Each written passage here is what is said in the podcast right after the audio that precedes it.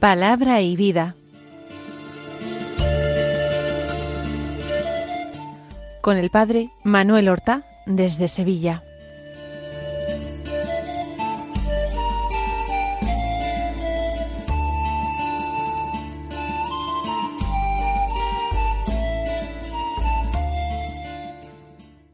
En el nombre del Padre y del Hijo y del Espíritu Santo.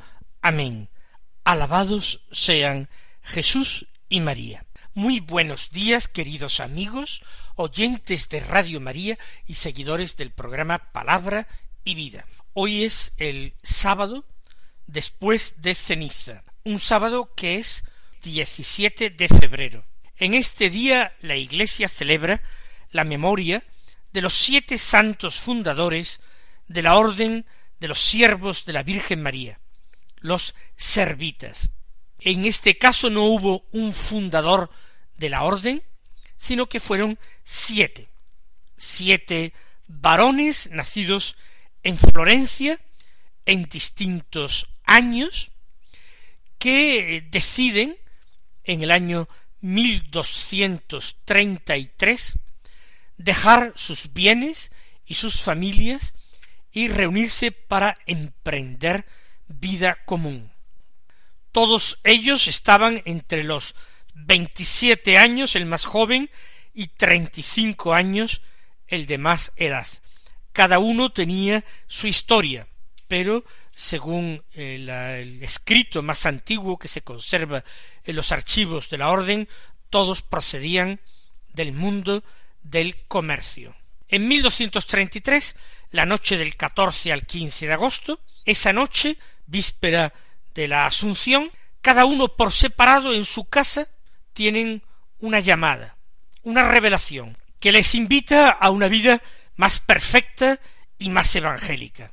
Movidos por ese impulso interior, se comunican entre ellos este propósito y se asombran.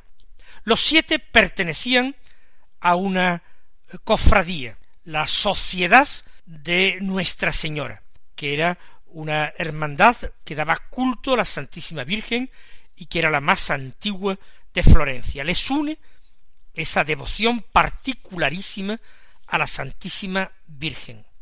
Se deciden a poner en práctica su propósito, reparten sus bienes entre los pobres o los ceden a sus familias, visten una túnica sencilla, piden al obispo su permiso y el 8 de septiembre, día de la Natividad de la Virgen de aquel año 1233, comienzan vida común en una casita pobre que les es cedida por una persona que tuvo devoción en hacerlo en un suburbio de Florencia. Allí se entregan a la oración, pero también atienden a los pobres y enfermos de un hospital. Allí no tienen soledad y ellos son atraídos a una mayor soledad y buscan otro lugar, Cafaggio, cerca de Florencia. Se instalan en una casa que tiene la cofradía y que les cede a ellos, pero no duran casi nada allí. De tal manera que a principios de 1234, en torno a la fiesta de la Epifanía, ellos deciden retirarse a una mayor soledad, y el obispo y los canónigos de la catedral de Florencia les ofrecen una tierra que tenía el cabildo catedral en el monte Senario, cerca de Florencia, en las afueras. Y en el año 1234 se instalan definitivamente allí, después de haberse construido unos pobres ermitas y una iglesia en honor de la Santísima Virgen.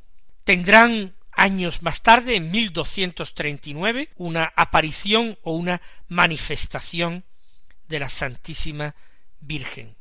Entonces todos ellos confirman el propósito de seguir juntos y piden unas constituciones y unas reglas. Se les da la regla de San Agustín y un hábito negro en honor de la pasión del Señor. Vamos a escuchar la palabra de Dios que se proclama este sábado. Comenzaremos, como estamos haciendo esta cuaresma, por el Evangelio, para a continuación tomar también algún otro texto de la palabra de Dios ofrecido por la liturgia de la misa este día. El Evangelio de hoy es de San Lucas, del capítulo quinto los versículos veintisiete al treinta y dos, que dicen así En aquel tiempo vio Jesús a un publicano llamado Leví, sentado al mostrador de los impuestos, y le dijo Sígueme. Él, dejándolo todo, se levantó y lo siguió. Leví ofreció en su honor un gran banquete en su casa, y estaban a la mesa con ellos un gran número de publicanos y otros. Y murmuraban los fariseos y sus escribas, diciendo a los discípulos de Jesús, ¿Cómo es que coméis y bebéis con publicanos y pecadores? Jesús les respondió, No necesitan médico los sanos, sino los enfermos. No he venido a llamar a los justos, sino a los pecadores a que se conviertan. En la primera parte del texto que acabamos de escuchar, en esa primera parte Jesús llama a su seguimiento a un publicano llamado Leví, que no es otro sino el evangelista San Mateo. En la segunda parte del texto, eh, Leví, Mateo, ofrece un banquete en su casa a Jesús, con otros convidados, que eran también publicanos, personas de su misma profesión. En la tercera parte del texto una serie de fariseos y escribas, doctores de la ley, expresan una sospecha acerca de Jesús y de sus discípulos. Vayamos por partes. En primer lugar, la llamada de Jesús. Es directa, inmediata, tal como, según el Evangelio de San Juan, primer capítulo, Jesús dirigió al apóstol Felipe, que fue uno de los primeros llamados. Jesús encontró a Felipe, dice el evangelista San Juan, y le dijo sígueme. Y Felipe lo siguió. No hubo mayor complicación, no hubo un particular discernimiento vocacional. Felipe, como este Leví, inmediatamente supo que merecía la pena, que era Dios quien le llamaba, que él tenía que ser extraordinariamente dichoso de poder dejar todo para seguir a Jesús. Hacía un buen negocio, muchísimo más que el que él realizaba cobrando los impuestos en nombre de Roma, cobrando el público.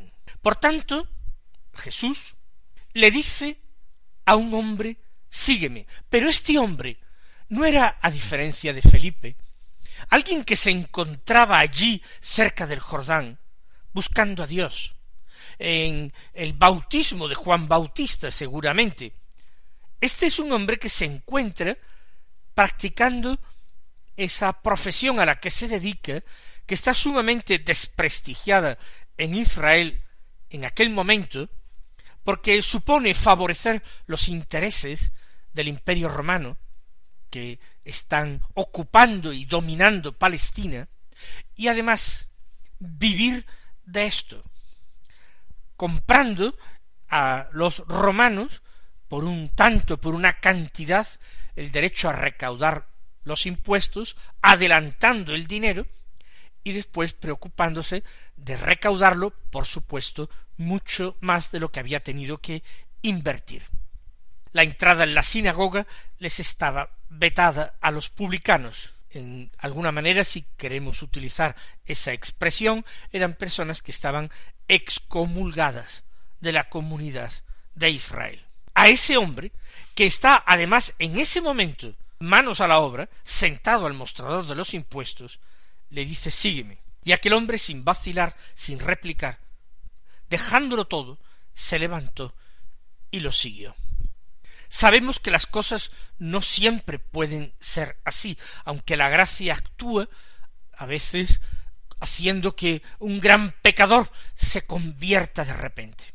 Nosotros no podemos pedir privilegios a Dios, pero si Él quiere, es bueno desear lo bueno, es bueno y agradable a Dios pedir cosas santas. Por eso, hoy yo quiero pedir para vosotros y para mí mismo estas gracias fuertes de conversión que Dios concede cuando quiere y a quien quiere. Estas gracias fuertes de conversión que vencen toda resistencia, terminan con toda esa discusión interior que mantenemos con nosotros mismos para defendernos de las exigencias de Dios. Nosotros le pedimos al Señor esas gracias verdaderamente extraordinarias de conversión, porque sabemos que su conversión le agrada a Él, que Él se goza precisamente con esto, con que el pecador cambie de conducta y viva. En segundo lugar, Leví organiza un gran banquete. Así lo dice Lucas, un gran banquete, no un banquete cualquiera, sino grande, grande seguramente por el número de invitados, pero también grande por la calidad de los alimentos servidos, la calidad y la cantidad. Es una fiesta grande y es ofrecida en honor de Jesús. Por supuesto entendemos que es también una fiesta de despedida de los suyos, porque él abandona su profesión, lo mismo que ha dejado el mostrador de los impuestos solo para irse detrás de Jesús, ahora va a abandonar esa antigua vida para emprender vida de apóstol. Un día Dios pondrá en la mano de éste una pluma para que escribiera todo aquello, y en su Evangelio será su verdadero nombre, que aquí pudorosamente Lucas disimula para no remover ese pasado despreciable de Mateo, que era el haber sido publicano. Mateo lo dice de sí mismo, a un hombre llamado Mateo. Es la alegría. No se trata del pesar por lo mucho que hay que dejar atrás, sino la alegría de experimentarse realmente amado por Dios, amado por Jesús. Dios se fía de él, lo tiene en cuenta, quiere algo de él, y si quiere algo de él, es porque Leví es importante para Dios, y es importante para Jesús. Y cuando nosotros, en medio de nuestras pobrezas, de nuestros pecados, de nuestras muchísimas limitaciones e imperfecciones, cuando nosotros llegamos a hacer experiencia de esto, de que somos importantes para Dios, de que Él se toma innumerables molestias, vamos a decirlo así, para llegar a nosotros, que Él se complace con que le prestemos al menos un poquito de atención cada día, que busquemos dialogar con Él, que busquemos tratarle, para contarle, aunque sólo sean nuestras simplezas, nuestras boberías, cosas sin importancia. Pero ¿de qué manera Dios se complace en esto y valora nuestra amistad, la nuestra, que no somos nada, que somos a veces los peores amigos del mundo. Es la alegría desbordante y el, el tiempo de la cuaresma ya sabemos que es un tiempo penitencial, un tiempo cargado de gravedad, pero tiene que ser un tiempo de alegría, porque nosotros nos disponemos apartando en nosotros lo que obstaculiza nuestra relación con Dios, lo que nos impide darle una respuesta más generosa, más valiente, más sincera, más fiel. Nosotros actuamos así, pero vamos descubriendo su inmenso amor, su predilección por nosotros. Vamos descubriendo lo que acabo de decir, lo muchísimo que le importamos. Por último, en la tercera parte del texto, hemos escuchado la reacción de un buen número de fariseos y escribas. Porque en la mesa hay muchos publicanos y otros. Es normal. ¿Quién se iba a relacionar con un publicano sino otros pecadores y otros publicanos? Si la gente decente, la gente religiosa, no se relacionaría con ellos. Por tanto, él invita a sus amigos, a los que quieran venir. Pero hay fariseos y escribas. Yo no creo que participen en el banquete, pero están a las puertas, se han enterado, hay holgorio en la casa de este publicano Leví, y murmuran, y dicen a los discípulos de Jesús, que son los que quizás están rondando la puerta de la casa de Leví, le dicen cómo es que coméis y bebéis con publicanos y pecadores. Se lo preguntan a los discípulos, pero la censura se dirige contra Jesús, porque Jesús es el maestro de ellos, y porque Jesús está allí dentro, a la mesa, con aquellos hombres. Recuerden cómo ya el Señor está sufriendo esas sospechas, esa mala intención de ellos. En el Evangelio de ayer veíamos cómo son los discípulos de Juan los que acuden a Jesús, pero de una manera distinta. Ellos van con una pregunta y con un ánimo sincero de aprender por qué esto, por qué tus discípulos no ayunan como nosotros. Pero hay un deseo sincero, mientras que en este caso, por parte de los fariseos y escribas, no hay deseo sincero de aprender cuál es la doctrina de Jesús en relación a esto. Es simplemente algo que a ellos les escandaliza, les escandaliza en lo exterior, y quizás en el fondo de sus malvados corazones les alegra, porque así confirman esas ideas previas, esos prejuicios que tienen contra el Señor. ¿Cómo coméis y bebéis con publicanos y pecadores? Comer con esa clase de gente es como hacerse uno de ellos, es de alguna manera cargar con su pecado y con su impureza. ¿Cómo es que lo hacéis? Los discípulos no creo que supieran responder por qué. Ellos iban a donde Jesús iba, Tal vez los primeros apóstoles, y Pedro, y Santiago, y Juan, y Andrés, y Felipe, y Bartolomé, quizás no se sintieran demasiado felices de que el Señor también hubiera llamado en su seguimiento a Leví y tenerlo ahora de compañero. Quizás no estaban nada contentos y desconcertados, porque ellos, esos otros apóstoles, eran buscadores de Dios, pero, ¿este Leví? ¿Quién era este Leví?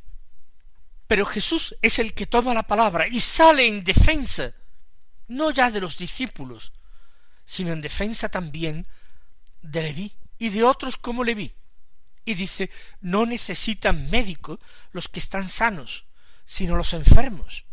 No he venido a llamar a los justos, sino a los pecadores a que se conviertan.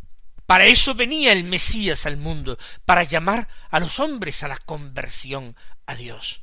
Venía para dar vista a los ciegos, para devolver el oído a quienes estaban sordos, para limpiar a los que estaban leprosos, para resucitar a los muertos, para evangelizar a los pobres.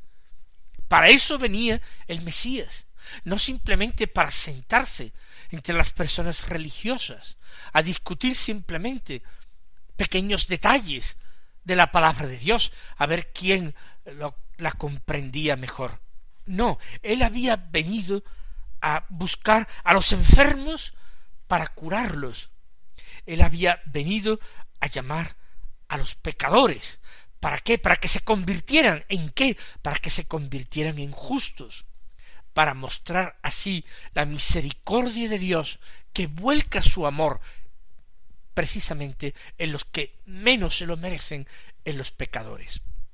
Lo malo, lo peor, lo que quizás no llegan a entender los fariseos y doctores de la ley que así critican a Jesús y a sus discípulos, es que ellos están siendo ahora también llamados por el Mesías, también están siendo llamados por Jesús, porque ellos son también pecadores, pecadores de otra clase, pero también pecadores, y ellos también tienen necesidad de convertirse.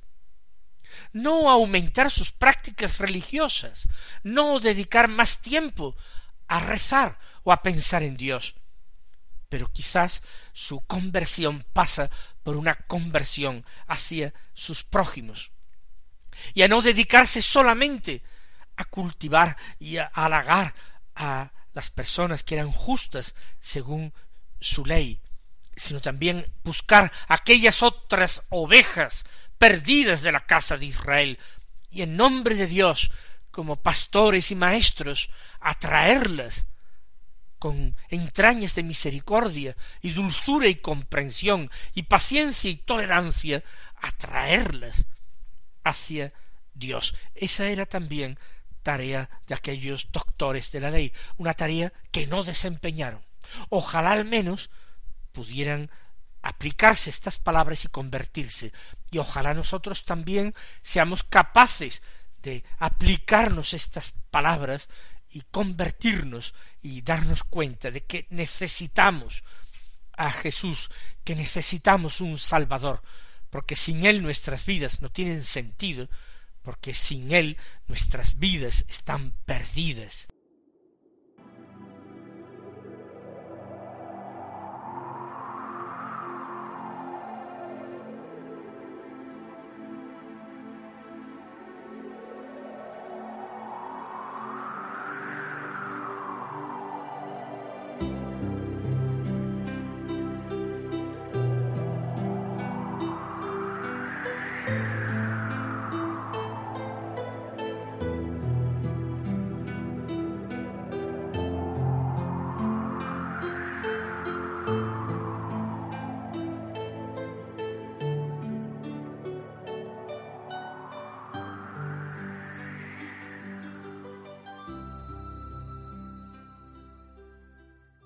Vamos ahora a fijarnos en el salmo responsorial de la misa, que es el salmo ochenta y cinco, del cual se leen tres estrofas.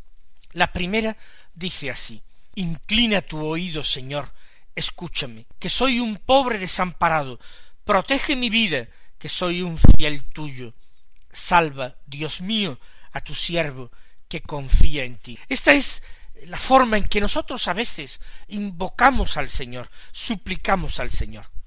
Le decimos, Señor, inclina tu oído y escúchame, cuando el problema no es que Dios haya dejado de escucharnos en ningún momento, sino que nosotros nos hemos olvidado de Él y hemos dejado de invocarle, y solamente cuando nos encontramos en peligro, agobiados, hemos empezado a pedirle que soy un pobre desamparado, pero en otros momentos nos hemos creído autosuficientes y no hemos experimentado la necesidad de la oración.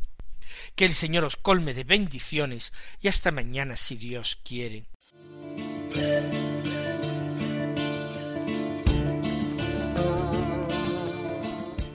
Han escuchado en Radio María Palabra y Vida un programa que dirige el padre Manuel Horta.